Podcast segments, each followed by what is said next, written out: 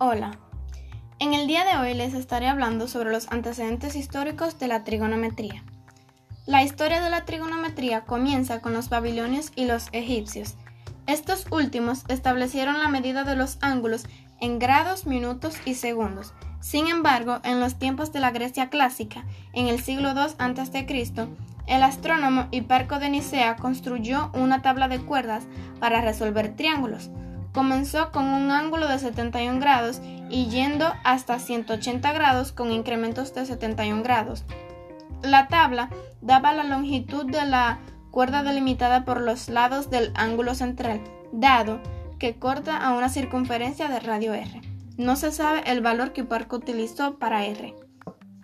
Al mismo tiempo, los astrónomos de la India habían desarrollado también un sistema trigonométrico basado en la función seno, en vez de cuerdas como los griegos. Esta función seno era la longitud del lado opuesto a un ángulo en un triángulo rectángulo de hipotenusa dada. Los matemáticos hindúes utilizaron diversos valores para esta en sus tablas.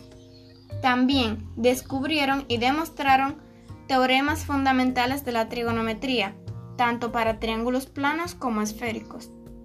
Los matemáticos sugirieron el uso del valor r equivale 1 en vez de r equivale 60, y esto dio lugar a los valores modernos de las funciones trigonométricas.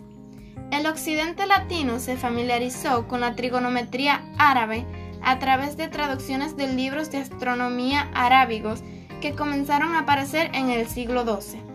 El primer trabajo importante en esta materia en Europa fue escrito por el matemático y astrónomo alemán Johann Müller-Königsberg, llamado Regiomontano. A principios del siglo XVII, el matemático escocés John Napier descubrió los logaritmos y gracias a esto los cálculos trigonométricos recibieron un gran empuje.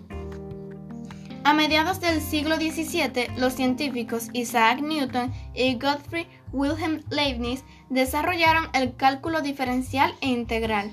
Uno de los fundamentos del trabajo de Newton fue la representación de muchas funciones matemáticas, utilizando series infinitas de potencias de la variable x. Newton encontró la serie para seno x y series similares para coseno x y tangente x. Con la invención del cálculo, las funciones trigonométricas fueron incorporadas al análisis donde todavía hoy desempeñan un importante papel tanto en las matemáticas puras como en las aplicadas. Por último, en el siglo XVIII, el matemático suizo Leonhard Euler demostró que las propiedades de la trigonometría eran producto de la aritmética de los números complejos y además definió las funciones trigonométricas utilizando expresiones con exponenciales de números complejos.